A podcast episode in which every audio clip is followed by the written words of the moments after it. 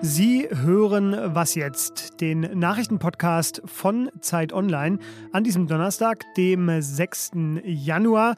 Mein Name ist Fabian Scheler. Hallo und herzlich willkommen zu dieser neuen Folge. Wie jedes Jahr am 6. Januar Glückwunsch an alle, die in einem katholisch geprägten Bundesland oder gar Land leben. Genießen Sie Ihren Feiertag.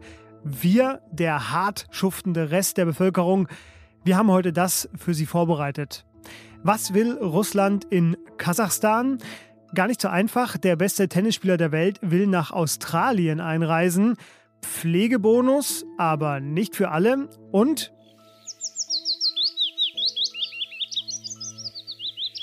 Ganz genau. Der Redaktionsschluss für diesen Podcast ist 16 Uhr.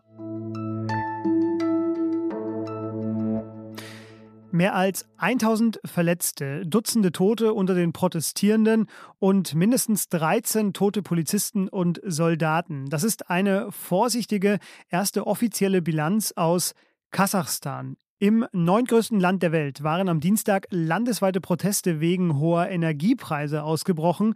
Mittlerweile geht es aber ums große Ganze, um grundlegende Massenproteste an der autokratischen Regierung.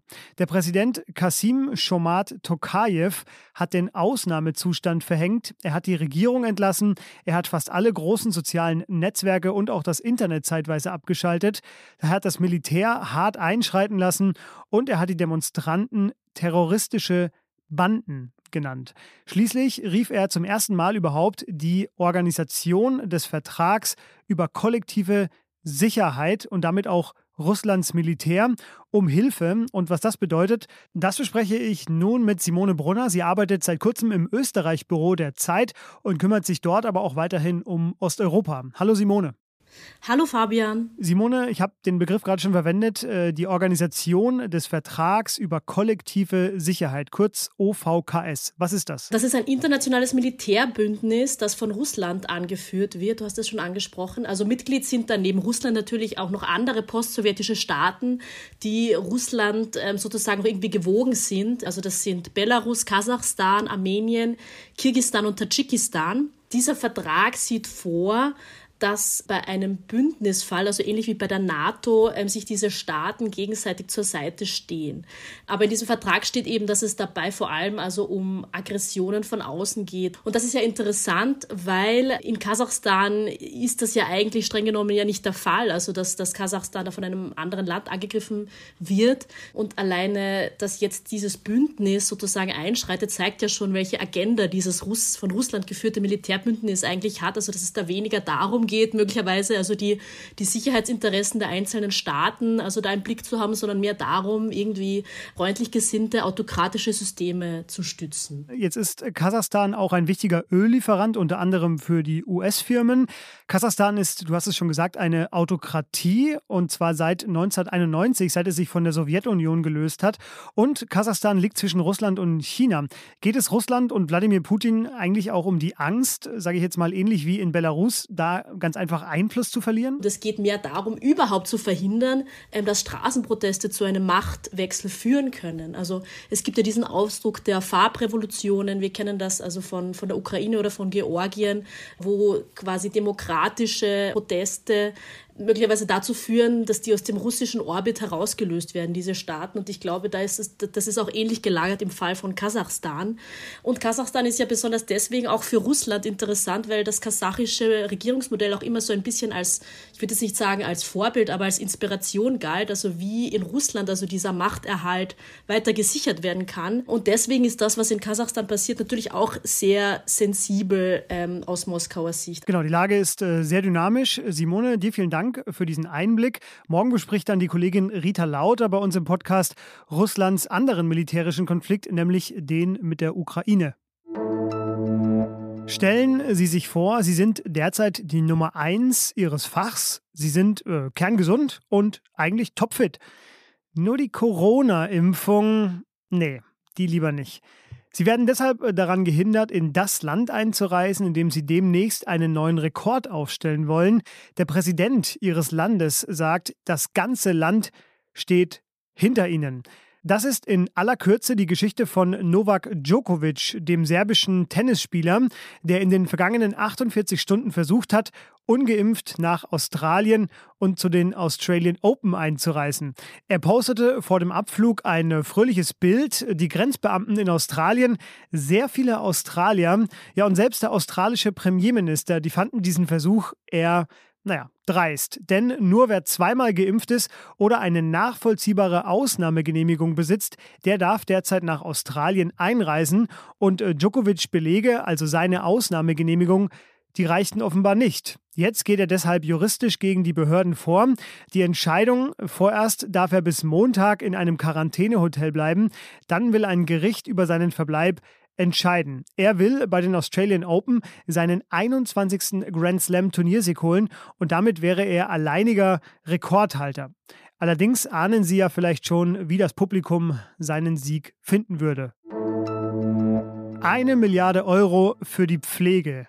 3000 Euro Bonus steuerfrei für Pflegekräfte. Das waren die Versprechen von Kanzler Olaf Scholz aus dem vergangenen November.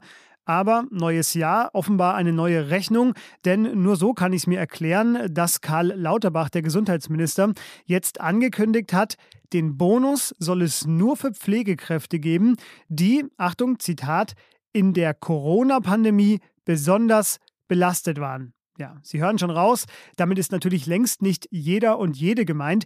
Wer jetzt also zum Beispiel Überstunden in einer Kinderklinik gemacht hat, weil dort natürlich Corona auch ein Riesenthema war, oder wer verschobene Operationen von Kollegen übernommen hat, der könnte nun leer ausgehen. Und das sind nur zwei Beispiele von vielen.